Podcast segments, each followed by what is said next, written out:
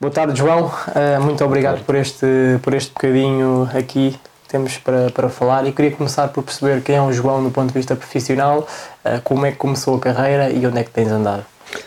Boa tarde, Gonçalo. Antes de mais, agradecer o teu convite para um, participar nesta entrevista para a Foot Magazine. Então, tenho 24 anos, sou da Madeira, uhum. como aliás vai-se notar ao longo da entrevista toda pelo sotaque. Um, comecei desde os 5 anos a jogar futebol uh, na Madeira. Era, um, era uma das coisas que mais gostava de fazer, então comecei logo numa escola de futebol aos 5 anos, joguei até aos 18 anos, onde depois tive que decidir se seguiria pelo futebol ou pela faculdade, uma decisão fácil, derivada da qualidade ou falta dela, para o futebol.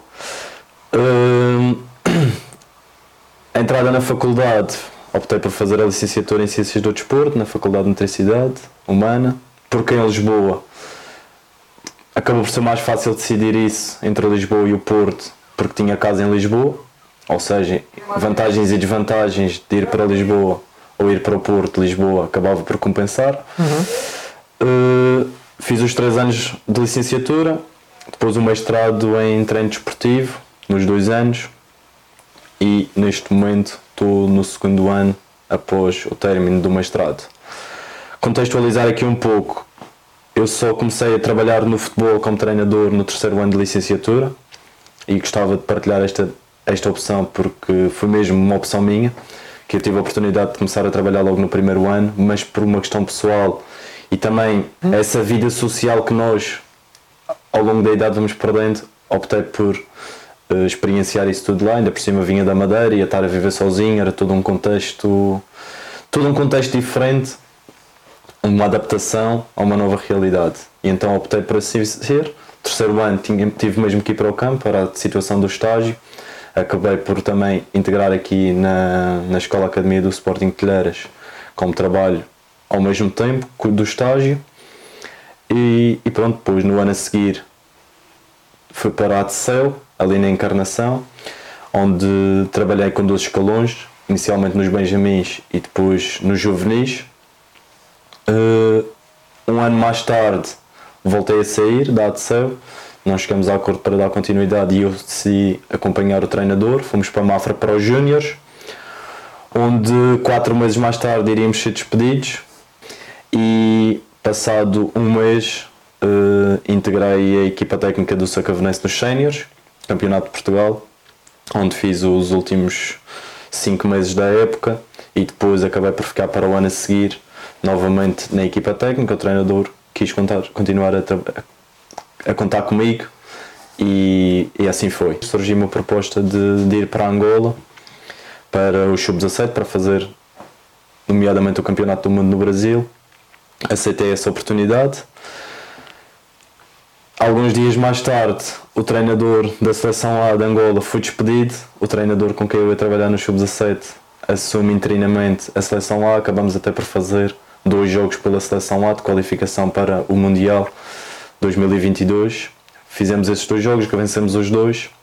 Fomos fazer o Mundial e depois surgiu a oportunidade de continuarmos com a seleção A, na qual eu aceitei Uh, também um pouco pela confiança que o treinador me foi transmitindo uhum. ao longo daquela etapa que foi estar fora do país, uma primeira experiência fora de Portugal, completamente diferente de todas as outras experiências com a qual já tinha passado.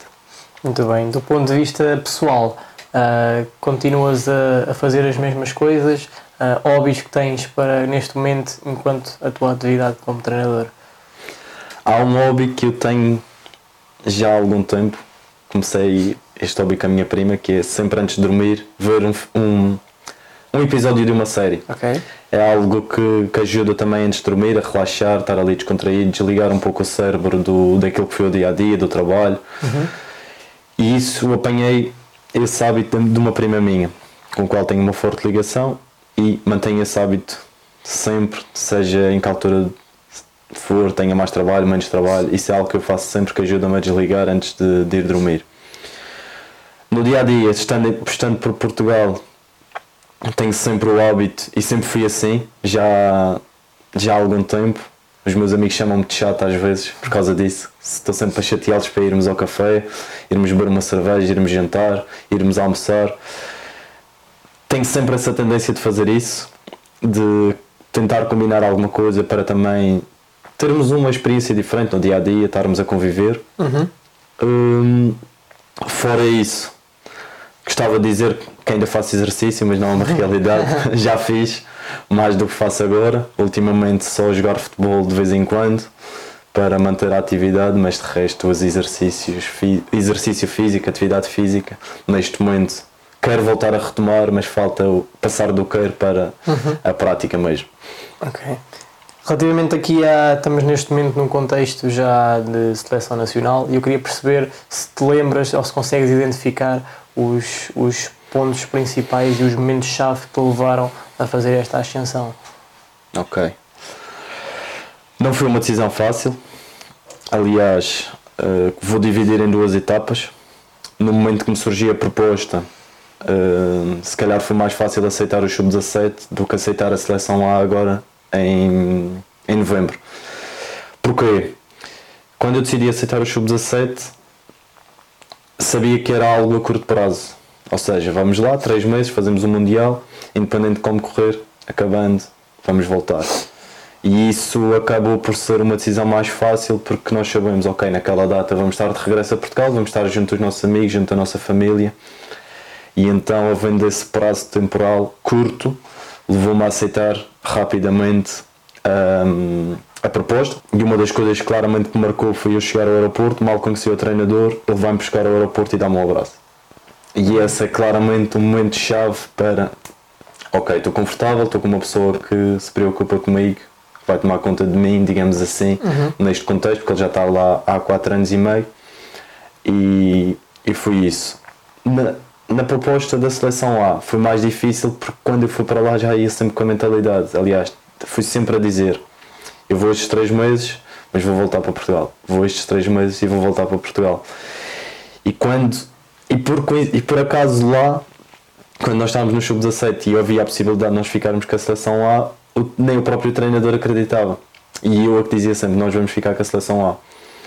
E se calhar esta parte aqui na minha cabeça do vamos ficar, no momento de decidir, acabou por pesar bastante.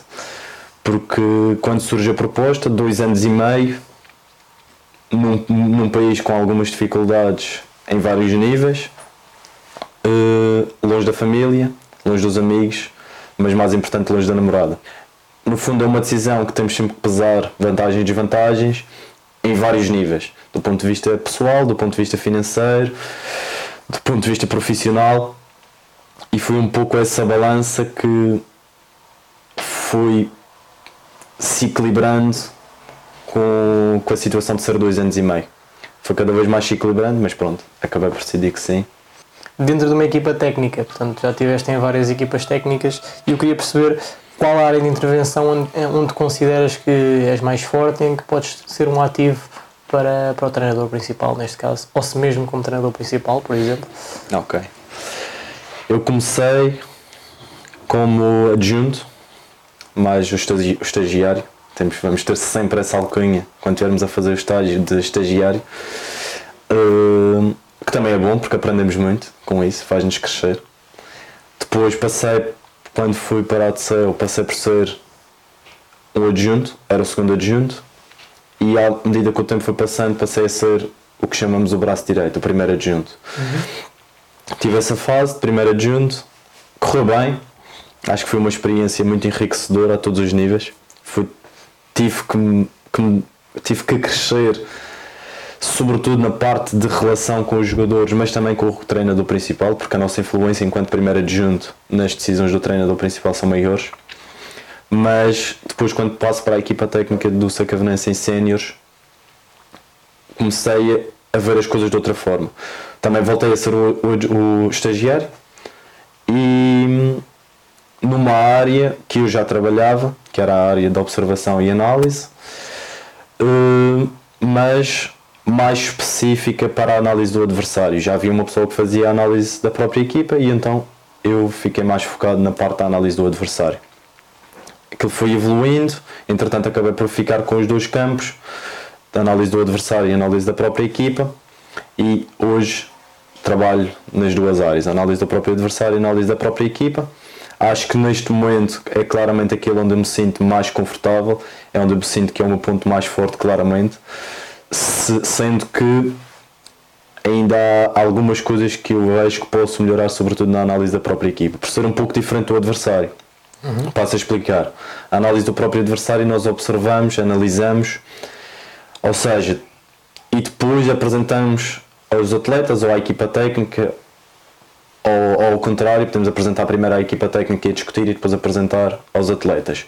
Mas a análise da própria equipa é algo que eu acho muito mais específico, porque vai ter muito mais influência do treino. Uhum. E se o treinador analista ou o analista de jogo não estiver no campo, é muito importante a forma como ele passa essa mensagem para o, o treinador adjunto ou mesmo o treinador principal. Ou seja, aqui já entramos num campo diferente que é a comunicação. Ou seja, nós podemos ser muito bons analistas, mas se nós não soubermos passar a mensagem ao treinador da forma correta, podemos não, não estar a trabalhar as coisas no campo da forma mais adequada e a nossa influência vai diminuir. E é por isso que eu também neste momento estou a trabalhar com uma pessoa nessa parte da comunicação para tentarmos aqui modificar algumas coisas, nomeadamente a comunicação com os treinadores e também a comunicação com os atletas. Como é que nós podemos aqui brincar, digamos assim, com as emoções de, de cada um, porque isso vai ter influência no jogo. Nós sabemos que o jogo, cada vez mais, nós ouvimos falar do coaching, que tem muita influência no, no ser humano as emoções, o que é que nós sentimos a cada momento, a cada instante, e o jogo é algo que está sempre a ser alterado. Nós tanto podemos falhar um passo como fazemos um passo certo, e isso na cabeça do jogador é suficiente para ter mais ou menos rendimento. Mas voltando aqui ao ponto de partida, parte da análise à própria equipa, eu acho que é fundamental a relação que existe entre o adjunto e o próprio analista, porque havendo aqui uma ligação forte, a informação vai passar melhor, vai haver discussão de ideias e depois no campo a própria pessoa que está a trabalhar vai conseguir dar feedback mais incisivo nessa, nessa componente. Com 24 anos já tiveste estas experiências no futebol sénior e se tivesses que apontar algumas características para lidar com, com jogadores, neste caso mais velhos muitas vezes do que tu, quais é que seriam?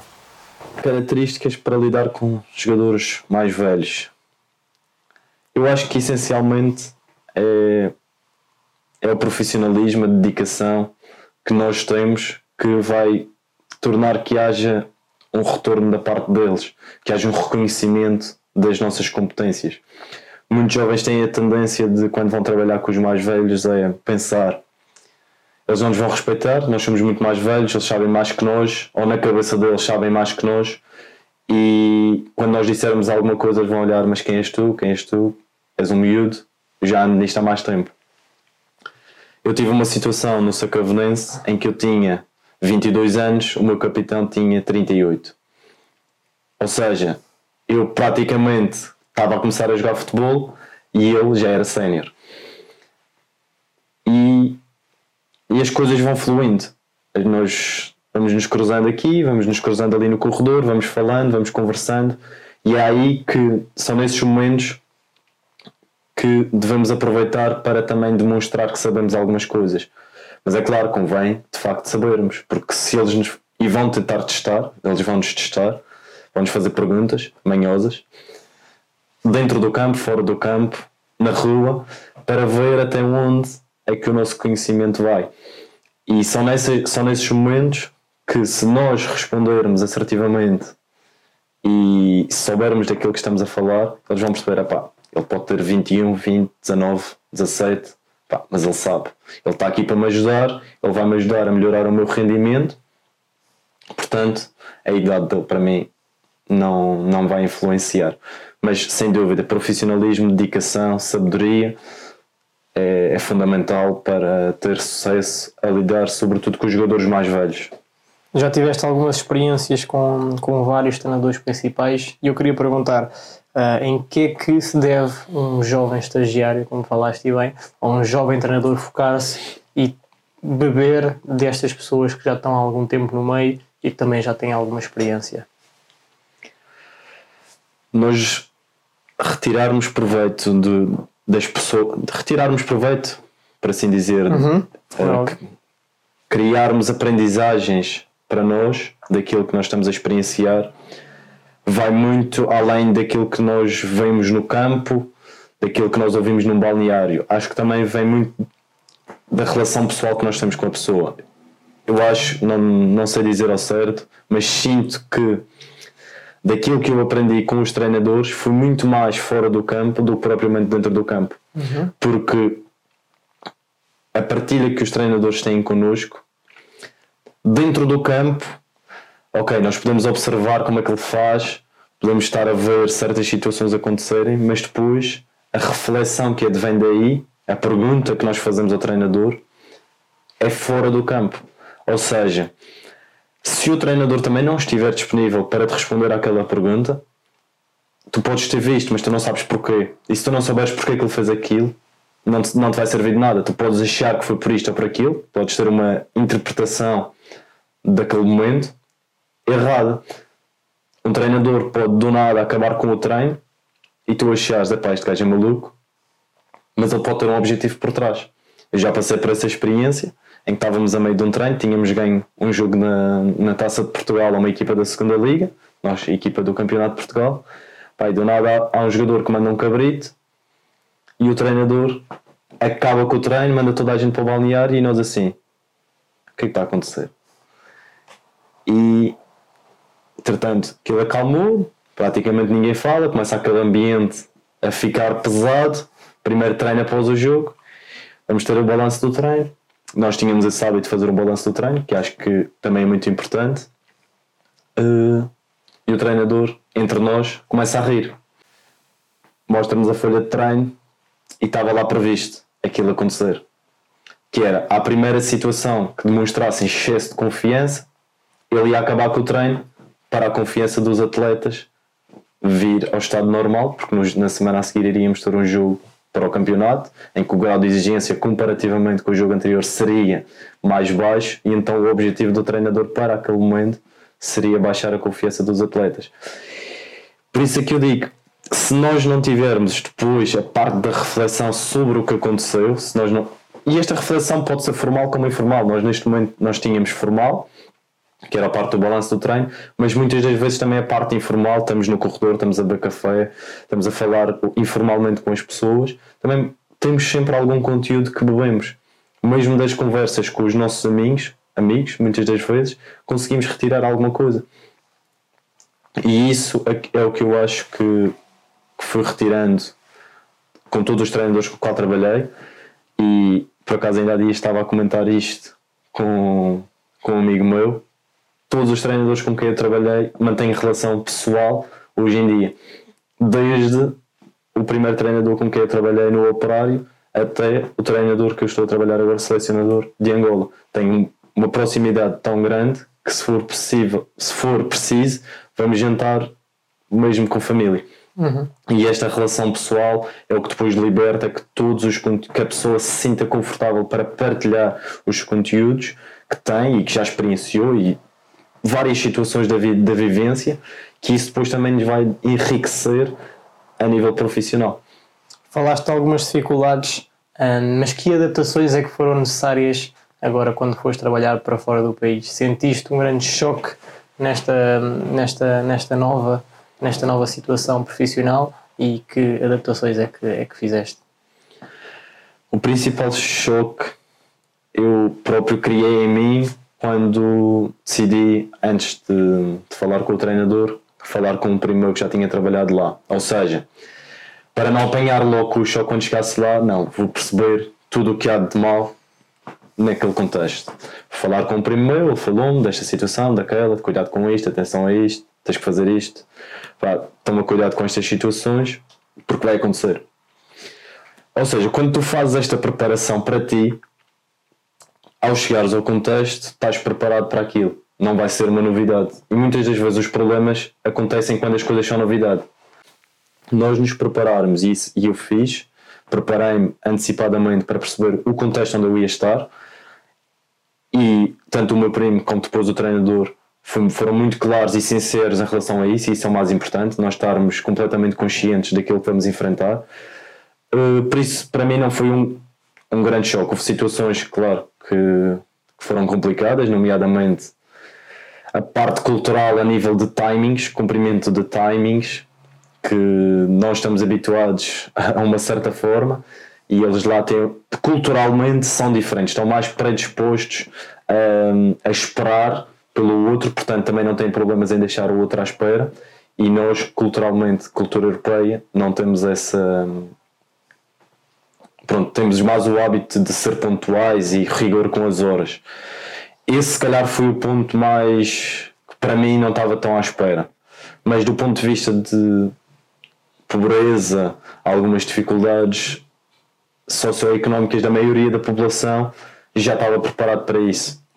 Já estava preparado para isso, para ver. Tanto que o treinador, no dia que, nós, que no dia que eu chego, foi deixar as malas a casa, fomos dar uma volta de carro antes de, de irmos à federação e eu olhava para as coisas e ele assim, isto não te choca?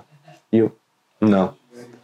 Já tinha visto imagens, já tinha visto vídeos, portanto, já estava preparado para, para isto. Acredito que nem tudo sejam coisas más, também existem algumas mais, mais valias. Um, quais foram? O que é que sentiste desta nova experiência no estrangeiro, num mercado completamente novo para ti? Que mais valias é que consegues apontar e trabalhar nesse, nesse contexto?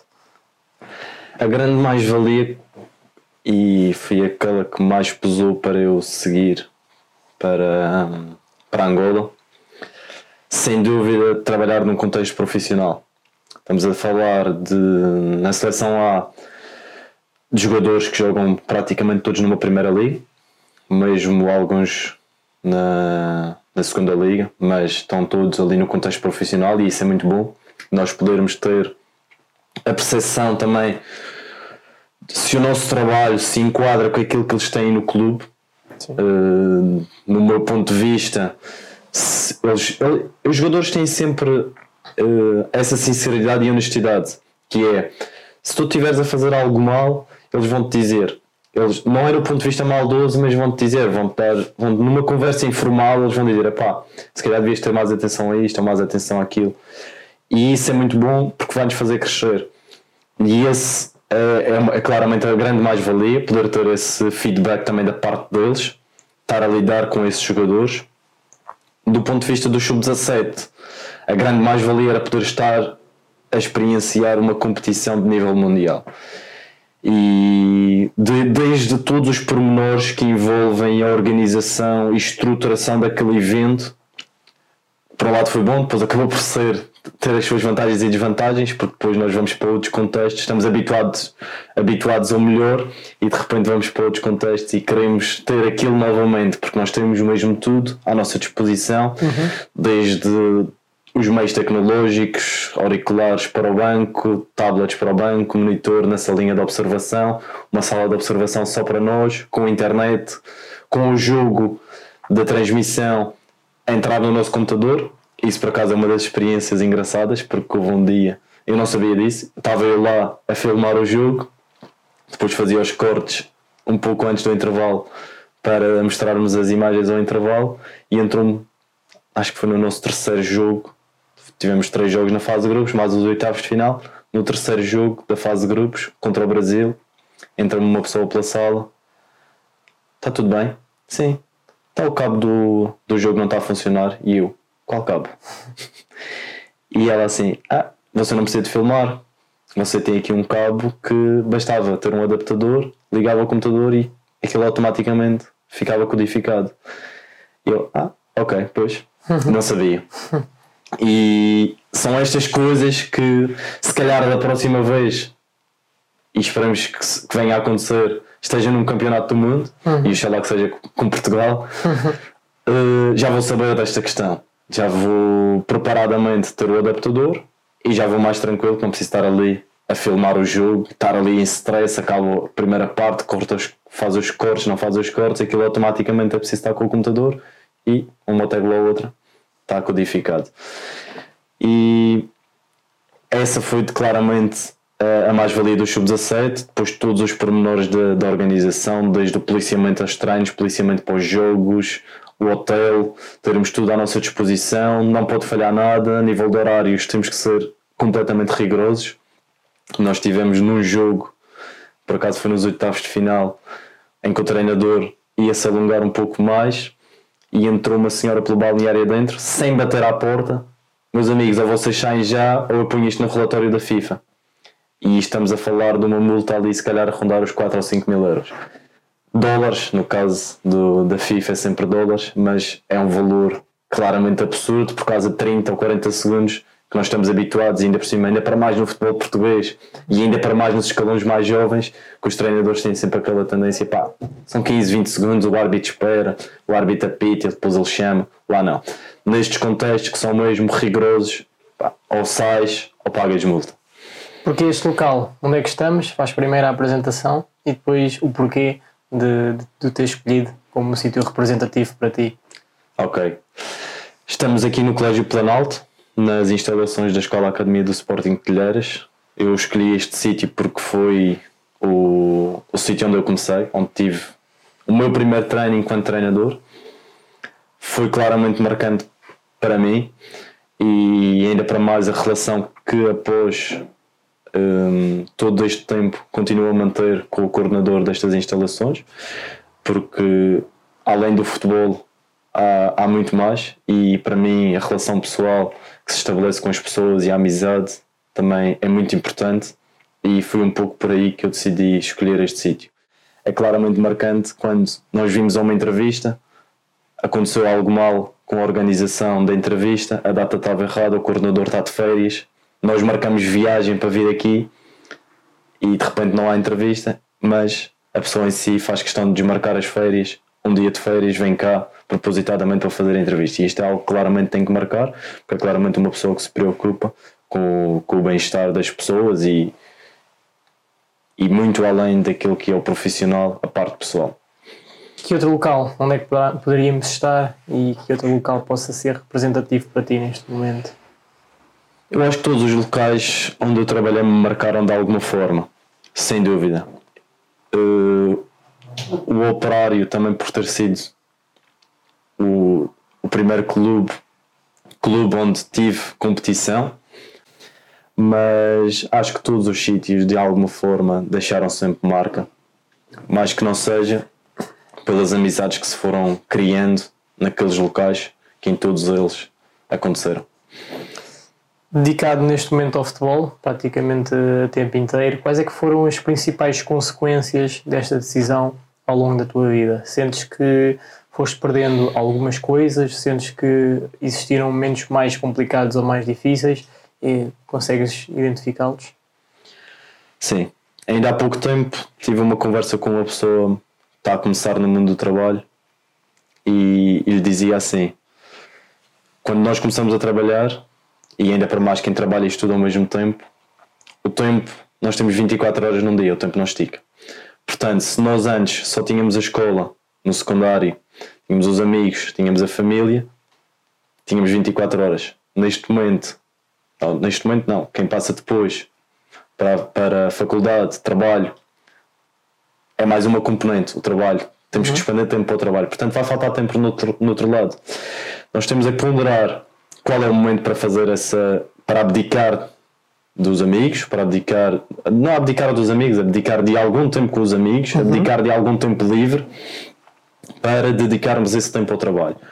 Eu, como referi anteriormente, optei por ser só no terceiro ano da faculdade. Há pessoas que optam mais cedo, há pessoas que optam mais tarde, eh, mas claramente a primeira decisão mais difícil foi a saída da Madeira, a saída do, do, do seio familiar viver sozinho, ter que fazer as coisas diárias em casa, mas também nesta esta fase de dar o passo para ir para fora. Durante o teu percurso académico também tiveste pelo menos 5 anos no, no, no, contexto académico, também tiveste já uns quantos no contexto profissional. Se tivesses que balancear, digamos assim, o contributo da, da parte formal versus o contributo das experiências, Uh, como, é que, como é que o farias? Consegues, consegues identificar? O contributo formal e as experiências acho que está interligado. é importante nós termos uma base, é como tudo. Acho que o contributo formal da faculdade nos dá essa base, é igual para todos. Porque com os treinadores chegam e outros não? Se a base é a mesma. Isso depois acho que é parte da experiência, as reflexões, os estágios, as formações que nós, por vontade própria, vamos fazer, uh, acho que isso sim vai fazer, vai ser aquele fator diferenciador. Porque nós, na verdade, estamos nas mesmas aulas, temos os mesmos professores, levamos com os mesmos conteúdos, mas depois há um ou outro pormenor que nos fazem chegar a um patamar profissional, um patamar top, um patamar amador, patamar sénior, ou podemos até optar mesmo por ficar na formação. Mas dentro da, forma, da, da formação também temos vários níveis. Temos o nível top, onde nós queremos chegar às melhores academias do mundo. Podemos também querer ficar só por Portugal, ou então podemos ir para um contexto de internacional, mas no âmbito financeiro. E isso são coisas que nós devemos ter bem presente. O que é que nós queremos para nós, a definição de objetivos próprios, para depois conseguirmos direcionar o nosso caminho para essas experiências, para essas formações, com que é que nós queremos experienciar algo. Ou seja, nós temos uma opção de trabalhar com duas pessoas. Ah, mas porquê é que eu vou escolher esta em vez da outra? Pá, se calhar esta pessoa está mais direcionada para aquilo que eu vou querer daqui a 10 anos. Pá, então vale a pena experienciar isto. Eu neste momento estou a trabalhar com uma pessoa relacionada com o coaching, isto derivado de há 3 anos atrás, por iniciativa própria, ter ido fazer um curso de coaching.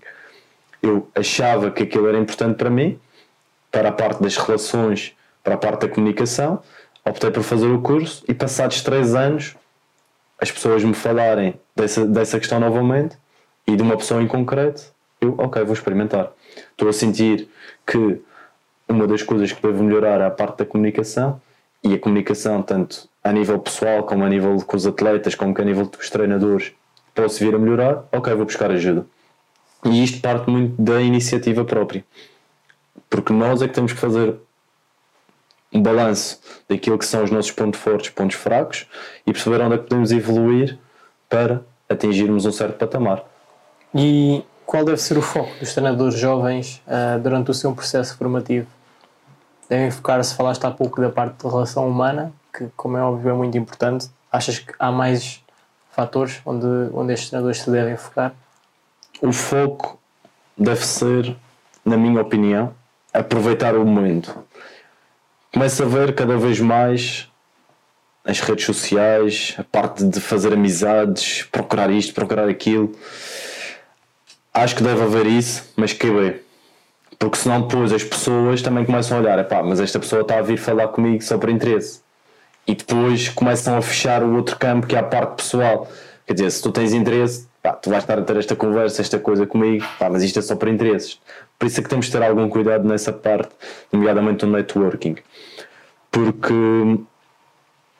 cada vez mais e as redes, redes sociais têm vindo a influenciar isso, essa parte, de, esse campo do networking, mas é preciso cuidado com isso. O foco deve ser sempre aproveitar o momento, levar as coisas naturalmente, combinar as coisas de forma natural, não de forma forçada, procurar buscar conteúdo das outras pessoas de forma natural, não estar constantemente a pensar, pá, tenho que tem que melhorar aqui, tem que melhorar aqui, tem que melhorar aqui. Não, com calma, as coisas levam tempo, mas focar-se essencialmente em ser profissional, ser dedicado, uh, procurar aprender com toda a gente, não achar que já sabemos tudo. Isso é uma tendência muito grande quando nós estamos a terminar a licenciatura, vamos para o campo a primeira vez, achamos que já sabemos tudo. Não é verdade. Existem pessoas que sabem mais e vão existir sempre pessoas que sabem mais. Porque nós não vamos conseguir dominar todos os campos de ação e vai haver sempre alguma pessoa que sabe mais. E procurar ajuda não é um problema. Procurar ajuda em, certo, em, certas, em certos assuntos muitas das vezes vai nos ajudar a ser melhores. Qual a influência que achas que, que a Foot Magazine pode ter para os seus membros nesse apoio e nesse auxílio de, dos treinadores? Eu acho que quem procurar a Foot Magazine, quem se inscrever na plataforma, vai estar à procura de conhecimento. Conhecimento, experiências, e claramente a Foot Magazine está a investir bem nesse campo, está a procurar obter as melhores fontes de conhecimento para fornecer aos seus clientes. Acho que isso é uma grande vantagem porque de facto quem está no campo, as pessoas que têm as experiências das pessoas é que vão de facto ajudar os outros a serem melhores, ajudar os outros a pensar, ajudar os outros a, a refletir aquilo que já tiveram de experiência, comparativo, comparar com os outros, o que é que eu fiz bem, o que é que eu não fiz bem, e depois a, aliado a isso, a oportunidade de poder na prática estar no campo com essas pessoas, que esse aí é mesmo o topo da, da vossa experiência, da vossa partilha que pode existir aqui entre cliente e treinadores de alto rendimento. E que colega gostavas de ver entrevistado por nós? Eu gostava de ver entrevistado um colega que por acaso começou na área do exercício e saúde e neste momento trabalha no, na área da preparação física no Benfica, que é o Paulo Correia. Gostava de vê-lo entrevistado porque já o conheço há muitos anos, já sempre acompanhei o percurso dele nós jogamos futebol juntos, viemos para a faculdade juntos e depois acabamos por seguir caminhos diferentes. E neste momento ele está num patamar de excelência e vai atingir certamente outros, sem ele provavelmente no início ter essa ambição, mas com, com a sua dedicação, com o seu profissionalismo, o levou a lá estar e vai levar a atingir certamente mais objetivos e melhores nesse, nessa área. Fica o convite ao Paulo. Durante o teu percurso, hum, muitas, muitas histórias caricatas, acredito eu, algumas que, que, possas contar e que possas divulgar aqui para, para os nossos membros? Certamente bastantes, bastantes situações caricatas e vão acontecer sempre ao longo da nossa carreira de treinadores. No operário tive uma situação muito caricata, que foi um dia, eu ia sempre com o treinador para o treino Chegamos lá, normalmente, tudo bem, equipamos, balneário, tudo normal. Vamos para o campo, vamos à sala do material, sala de material trancada. E nós, 20 minutos antes do treino, normalmente era assim que nós entrávamos para o campo, éramos os primeiros a entrar, sala de material trancada. Ok. Ligamos para o coordenador, não atendia. E nós, ok. Tínhamos duas opções ou não dávamos o treino, ou então tínhamos que entreter os miúdos, que eram miúdos benjamins, tinham 12 anos, 11 anos, e nós assim, pronto, vamos fazer aqui uma brincadeira, vamos jogar o jogo da apanhada, vamos inventar aqui alguns jogos. Provavelmente foi o treino em que os miúdos se divertiram melhor e o resto da semana foi super tranquila, derivado daquele treino. Foi uma situação muito engraçada porque os miúdos adoraram, uma situação em que podia dar imensos problemas porque os pais estão a pagar uhum. e do nada não temos bola, não vamos treinar. Não, os pais nem disseram nada, os miúdos provavelmente em casa disseram que adoraram o treino e um treino sem bolas. Estamos a, jogar, estamos a ter um treino de futebol e não temos bolas. Essa foi uma delas. No, no ano a seguir, no Atseu, eu ia trabalhar com o escalão 2006. Supostamente os miúdos vinham do, de uma escola, mesmo ali ao lado, tinham parceria. Naquele ano quebrou-se a parceria, chego lá, não há jogadores. Tinha dois, três atletas. Ok, futebol de 7, temos dois, três atletas, não conseguimos jogar. Tínhamos duas opções, que era saímos, eu estava com, com um treinador adjunto, eu era o treinador principal, e nós decidimos, pá, vamos fazer panfletos, vamos aqui às escolas à volta, uhum. distribuir panfletos, vamos angariar miúdos. E numa dessas escolas estamos lá, estamos a entregar os panfletos ao porteiro e o porteiro olha para os panfletos e só não deitou no lixo porque nós estávamos lá. Mas ele olha para os panfletos e pôs em cima do lixo. E nós assim, isto não está a acontecer. Mas são estas situações que também nos levam a crescer e a perceber que há coisas difíceis no futebol e nós continuamos a lutar, fomos às escolas, conseguimos uma equipa de 11, 12 miúdos e três meses depois olharam para nós, pá, vocês não estão a ter resultados. Depois acabei por continuar na equipa de juvenis com o treinador e quando eu fui para lá ia trabalhar com a equipa de juvenis B e acabei de trabalhar com a equipa de juvenis A. Uma conversa de balneário. Senti que numa semana que nós estávamos a trabalhar em conjunto aquele era o treinador que eu queria trabalhar e numa conversa muito simples estou a gostar do teu trabalho, é contigo que eu me identifico, quero trabalhar contigo. Tinha duas opções, estava completamente cheio de medo naquele momento quando foi falar com ele. Uhum. É aquela conversa sempre que nós não gostamos de ter, mas se eu não tivesse, também não teria trabalhado com ele. Ainda para mais no ano a seguir voltei a estar a trabalhar com ele. E, e hoje em dia somos amigos, grandes amigos. E não temos de ter medo dessas conversas. Temos que, se é aquilo que nós queremos, é aquilo que nós nos vamos identificar. Em Angola, todo o contexto já, já falado. Cheguei lá, fiquei o primeiro fim de semana com o treinador. Vamos de estágio para a Turquia. Estamos praticamente na hora de ir para o aeroporto. O treinador liga-me: Pá, João, não te assustes, mas tu não tens voo para a Turquia. E eu estou no quarto, ou seja, mal conhecia Angola, toda a comitiva ia para a Turquia e eu ia ficar sozinho.